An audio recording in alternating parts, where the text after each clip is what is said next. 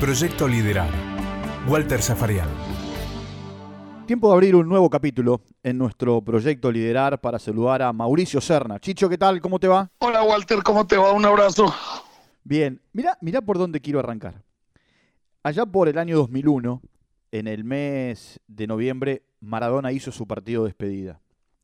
Pero meses antes, me acuerdo que te mandé la invitación para, para jugar ese partido.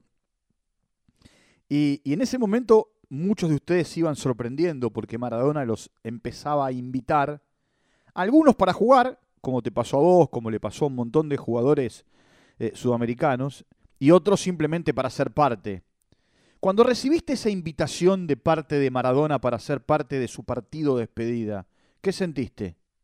Bueno, Walter, eh, eh, son, es uno de esos momentos que difícilmente eh, pasan desapercibidos y que difícilmente se, se olvidan.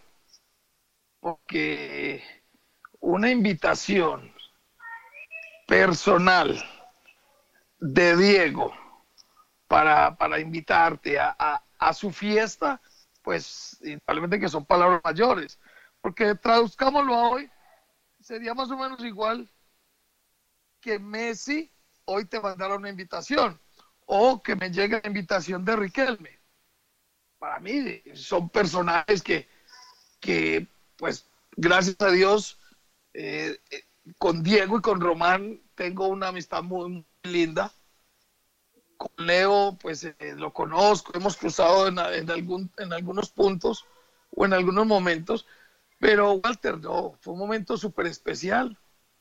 Eh, yo ya sabía, porque ya Diego, desde siempre, desde que empezó y nació eh, la amistad de Diego y yo, eh, ya me lo manifestaba cada que nos veíamos. Vas a estar en mi partido.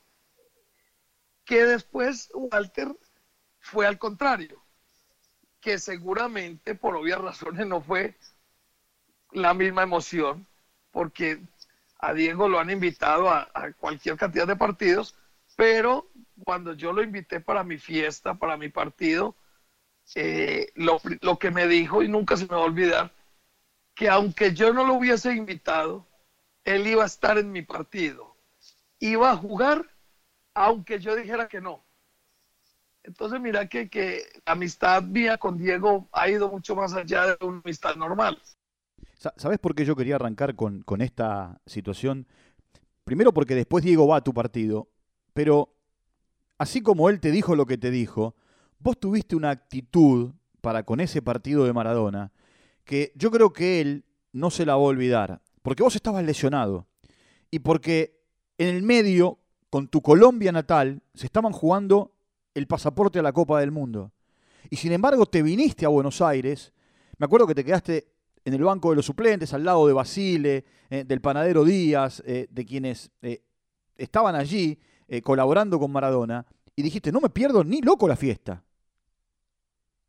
Claro, claro, a mí me tocó en plena, era, íbamos a jugar partido eliminatoria, con la selección yo me resentí la rodilla y le pedí permiso eh, no falta quien, Walter, vos sabés, en ese momento quiso tomar protagonismo y, e insinuó el no dejarme ir al partido. Y le dije, no, no, no, es que, es que yo no estoy aquí como, como, o sea, como, como pidiendo permiso, no. Yo estoy transmitiendo un pensamiento es contándoles que estoy invitado al partido homenaje a la fiesta de Diego Maradona y que voy a ir. Además porque yo jugaba en Boca, entonces mi casa estaba allá en Buenos Aires. Y fue así, fue así. Eh, claro que no me lo podían perder. Y, y pensar... Me dolió en el alma no poder jugar, no haber podido jugar. Y, y pensar que cuando llegaste a Boca, eh, allá a mediados de los 90, eh, alguien instaló que Maradona no te quería. ¿Te acordás de eso? Sí, Walter, sí, sí, la prensa misma fue la que me recuerdo mucho, Walter, porque cuando llegué a, a Buenos Aires, que pasó ya toda la revisación médica y todo, que llegó a Mar del Plata y ya estaba instalado, que Diego había dicho que, que yo no era jugador para Boca y, y quisieron pues que yo opinara sobre el tema. Y, y lo que yo dije, sin hablar con Diego, lo que yo manifesté sin hablar con Diego, cuando me entrevistan, que primero pues yo no había escuchado ni había visto nada de esa noticia, que para mí eran rumores. Si eso llegaba a ser cierto, que Diego pensaba así, era de cuenta, era yo el que tenía que encargarme de cambiar ese pensamiento y de ganarme un lugar en boca. Yo doy esas declaraciones, voy al comedor a cenar y cuando me siento a cenar suena el teléfono, el teléfono de, del lugar donde cenábamos en el hotel, del comedor. Le dicen al bambino que al teléfono y el bambino pasa y me llama a mí. Me dice que pase al teléfono. Y resulta que era Guillermo Coppola, que me saluda, que se me ponen a la orden, que lo que necesite y que me va a pasar a Diego. Walter, vos no te imaginas lo que fue para mí, eh, lo que sentí cuando me dijeron es que Maradona te va a hablar. No me acuerdo de qué me, en qué pensaba yo, pero sí me acuerdo de la emoción que yo sentí. Y entonces Diego me saludó. Lo primero que me dijo después del saludo fue que me felicitaba por las declaraciones que había dado. Y me dijo, lo, lo que yo dije, o sea, Maradona me lo transmitió así, me dijo, Chicho Serna, lo que yo, Diego Maradona, dije es que yo quisiera ver a Fernando Redondo con las cinco de boca. Cuando él me dice a mí eso, yo le digo, Diego, la verdad que a mí también me gustaría verlo con las cinco de boca. ¿Para qué voy a mentira? Pero era cierto, porque quién podría decir que Fernando Redondo, si, era la gran figura que, que había sido en Europa, que estaba en Europa, ¿Cómo no? ¿Cómo perderse uno de eso? Bueno, Diego se, echó a reír, me dijo que me ofrecía su casa, lo que yo necesitara, auto, lo que yo necesitara en Buenos Aires, levantara el teléfono, que grabara el número de él, que levantara el teléfono, lo llamara, que él inmediatamente me resolvía. Y ahí nace la amistad con Diego Maradona. ¿Te temblaron las piernas cuando agarraste el teléfono? digamos, más cuando se escuché la voz de él que cuando agarré el teléfono. Después vos tuviste mil situaciones con Diego. Sí, después, por eso te digo que ahí nace una linda amistad, que después eh, se ve reflejada en muchas situaciones que vivimos de ambos lados. Eh, cuando él estuvo muy enfermo, que no dejaban que nadie entrara a visitarlo, yo me colé en el, en el hospital con mi esposa y llegué hasta la habitación de Diego y él no lo podía creer. Porque era, era restringida su visita y yo llegué hasta allá porque quería ver a Diego. Entonces digamos que también esto, lo digo Boca, Boca me, me daba todas esas posibilidades de yo poder contactarme o llegar a lugares que fácilmente para la persona comunes y corrientes eh, no era posible. Ingresa en www.mypod.fm y conoce todos nuestros podcasts, información, y entretenimiento. MyPod. Somos podcast. Por supuesto, ya vamos a llegar a, todo lo vivido con Boca, pero hay un momento en, tu carrera en Boca que me parece que también, eh, no solamente a vos, sino a tus compañeros los marcó. Boca venía de ser bicampeón del fútbol argentino, invicto con 39 fechas, campeón de América, eh, con aquella definición con el Palmeiras por penales. Eh, van a Japón, le ganan como le ganan al Real Madrid con los goles de Palermo, y cuando todos se preparaban para una gran fiesta, Bianchi les dice, a dormir. A dormir. sí, Walter, es así. Y, creo que para mí, y se lo dije a Carlos en ese momento, fue una de las grandes enseñanzas que me quedó de, de Bianchi. Porque porque logramos algo que, que soñamos todos los futbolistas. Todos, los futbol- todos cuando somos pibes, cuando estamos pequeños, soñamos y nos gusta el fútbol, soñamos con jugar en, en el equipo que amamos de nuestra ciudad. Pero de ahí soñamos en jugar en la selección de nuestro país. Pero uno sueña con ser campeón. Y cuando uno sueña con ser campeón, Walter, no solo quiere ganar el torneo local, hay que ganarlo para después ganar una Copa Libertadores, para después tener la posibilidad de ser campeón del mundo a nivel de clubes. Y los sueños, uno es ganar un título de ese calibre con el club y ojalá conseguirlo con su selección, que sería lo más grandioso. Entonces, para mí, eh, Japón se convirtió en un reto. ¿Por qué en un reto? Porque yo esa Copa Libertadores no la jugué por lesión. Entonces, yo siempre, desde el día que me metí de nuevo a la cancha, recuperado, dije, yo estoy preparándome para ir a Japón. Y en una entrevista a Walter, yo dije que yo iba a Japón si iba con el grupo con las posibilidades de pelear por un cupo, por un puesto a jugar. No que jugara, no que estuviera entre los 11, pero que yo, si no era así, le pedía en el de corazón a Carlos Bianchi que si él pensaba que yo no estaba en condiciones de jugar, de competir, y me quería llevar para irme a la tribuna a ver el partido, que yo se lo pedía a corazón que no me lo hiciera porque yo no era capaz de soportar eso. Como, como en Brasil soporté la final de la Copa Libertadores, yo no quería volver a vivir eso. Y Carlos lo entendió de muy buena forma. Y fue así, yo me preparé muy bien. Por suerte, viajé, jugamos, ganamos.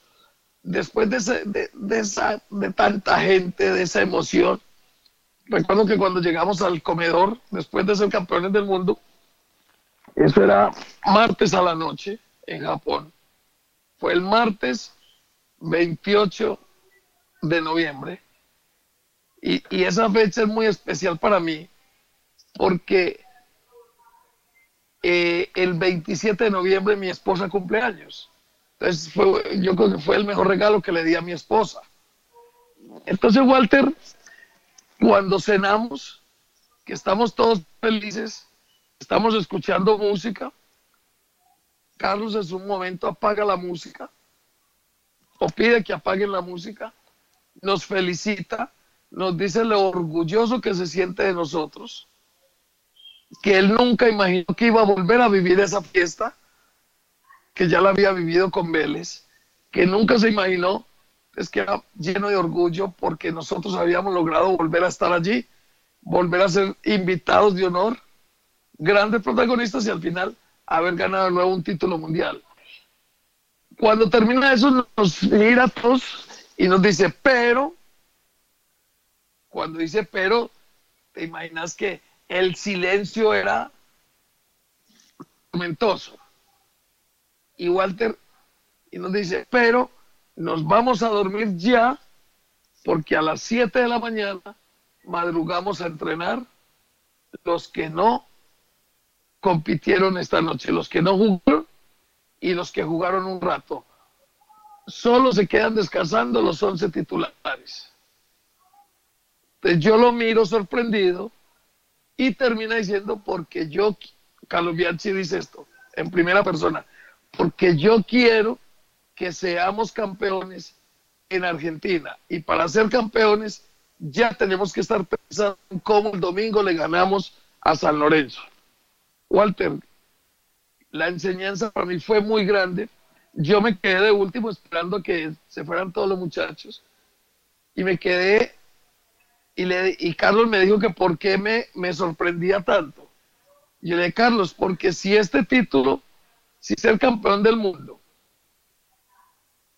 lo ganamos con un equipo colombiano, en tres meses, dentro de tres meses, no nos han podido juntar para regresar a Colombia. Porque la fiesta que nos tiramos es tan larga que no nos encuentran. Y, y lo digo porque lo siento así. Él se echó a reír y me dijo, Mauricio, a descansar, que el domingo necesitamos ganar. Entonces, cómo Carlos Bianchi, aún en el mayor éxito, ya estaba pensando en el próximo objetivo a cumplir, en el próximo título a ganar. Y de esa manera eh, nosotros competíamos así. Y por eso cuando volvimos de Japón, nos concentró, nos dejó concentrados en el hotel, nos permitió ver un rato a nuestras familias y nos dijo, después del domingo tenemos tiempo de todo. El partido nuestro es el domingo frente a San Lorenzo. Y al final terminamos saliendo campeones. Ser el 5 de Boca es eh, una situación eh, de toda la vida y podría pasar por un montón de números 5 que tuvo Boca de mucha jerarquía. En un momento la hinchada de Boca cantaba yunta, yunta, yunta, huevo, huevo, huevo y en otro momento cantaba Serna, Serna, Serna, huevo, huevo, huevo. Eh, o Chicho, Chicho, Chicho. ¿Qué sentías vos? Primero me emocionaba mucho pero también ahí sentía un, un gran compromiso y una responsabilidad muy grande, porque eh, tenía que corresponder a, no a lo que ellos querían, sino a lo que mi técnico pedía y lo que yo sabía que podía dar. Que eso me demuestra el cariño es porque, digamos, yo me lo gané. Me lo gané dentro del campo y fuera del campo. Entonces eso me emociona y como emociona cuando hoy después de tantos años ese cariño ha aumentado porque cada vez la gente me expresa más sentimiento, más respeto y más valora todo lo que yo hice. Hoy que pasaron muchos años, pero muchos, cuando te digo muchos, son casi 20. Eh, y mirás para atrás, decís, la verdad, cometí un error en haberme ido. Total, es que lo dije Walter, el día que me despedí con los dirigentes, que yo no sé, la verdad que no conozco, no sé a cuántos jugadores los dirigentes o muchos de los dirigentes le hacen una cena de despedida. A mí me lo, conmigo pasó. Y en ese momento, cuando estaba brindando, yo lo dije. Le dije, tengo el sentimiento encontrado más grande que pude haber sentido. Y es, la alegría de irme a otra, a otra expectativa, a vivir otra, aprender de otra cultura, a otra competencia, pero el dolor profundo de dejar lo que amo. Y era dejar a. En el medio de toda esa instancia eh, tuya en Boca, vos venías de Estados Unidos 94 y, y de Francia 98. Eh, para Serna, futbolista, para Serna, persona, haber estado en dos mundiales, ¿qué, qué, te deja o qué significa? Es una fiesta demasiado grande, demasiado hermosa, donde compartís y ves pasar todas las culturas. Es una cosa impresionante. A mí Estados Unidos me dejó tristeza por lo que ocurrió me dolió muchísimo.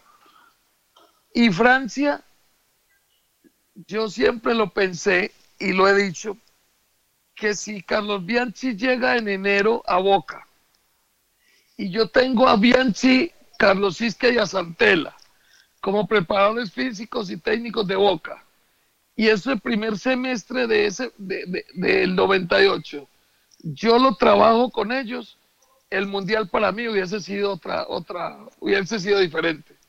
Bueno, en, un momento vos volvés a la Argentina y tenés eh, tu etapa en talleres, en Chacarita, y, en un momento tenés que enfrentar a Boca. Walter, dos veces, porque cuando yo me voy de Boca, me voy a México. Hago un contrato dos años y otros dos años automáticamente. Las cosas no fueron como yo pensaba, porque yo cambié felicidad por dinero, por plata y por un poco más de tranquilidad. Y, cometí el error, me equivoqué. Y al final me quedé sin la felicidad porque en México nunca la tuve. No me pagaron como correspondía y me echaron por malo. Aunque yo... me, eh, gusta, me gusta con la crudeza, me gusta con la crudeza y la realidad que lo contás.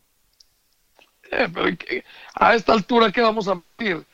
Walter, si a mí me contrataron como la gran figura para el fútbol mexicano, porque ir de boca campeón del mundo, doble campeón de América, todo lo que vivimos en esos años en Boca, ir a México, claro, a un equipo que peleaba el descenso, yo llegué y, la verdad que allá pensaron que iba eh, una, una combinación entre Maradona y Riquelme. Y ahí empezaron mis problemas, porque yo les dije que yo no, que yo no era Riquelme, que yo era Chicho Serri, que yo cumplía unas funciones dentro del campo de juego, pero que, que yo no era para otras cosas. Y cuando me echan, hay una posibilidad de volver a Argentina y aparece Chacarita con Luis Barrio Nuevo, me dio todas las comodidades que yo quería, me dio de más, pero a mí el acostumbrarme de nuevo al ritmo del fútbol argentino me costó. ¿Quién pagó los platos rotos? Chacarita. Porque después de estar en Chacarita, viene la etapa de talleres. Y voy a talleres y en talleres soy el mejor jugador del campeonato, pero no lo pude desarrollar en Chacarita. Y, ahí te toca jugar contra Boca, ¿no? Y ahí empiezan a aparecer esos sentimientos. Con Chacarita yo jugué, fuimos a los dos partidos con Chacarita y Talleres, los dos fueron en cancha de Boca. En uno de esos partidos me acuerdo que le pegué una patada, pues, y yo no sé si le pasó a muchos futbolistas, pero cuando yo fui, le pegué esa patada, pues el estadio aplaudió. Y le estaba dando a Tevez, que era, era, en ese momento, era la figura de Boca. Pero ahí, ahí me mostró el hincha de Boca tanto que me quería, que hasta aún en esa jugada me lo permitió y me aplaudió. Mauricio Serna, charlando aquí con nosotros en nuestro proyecto Liderar. Proyecto Liderar, con Walter Zafarian. Producido por MyPod.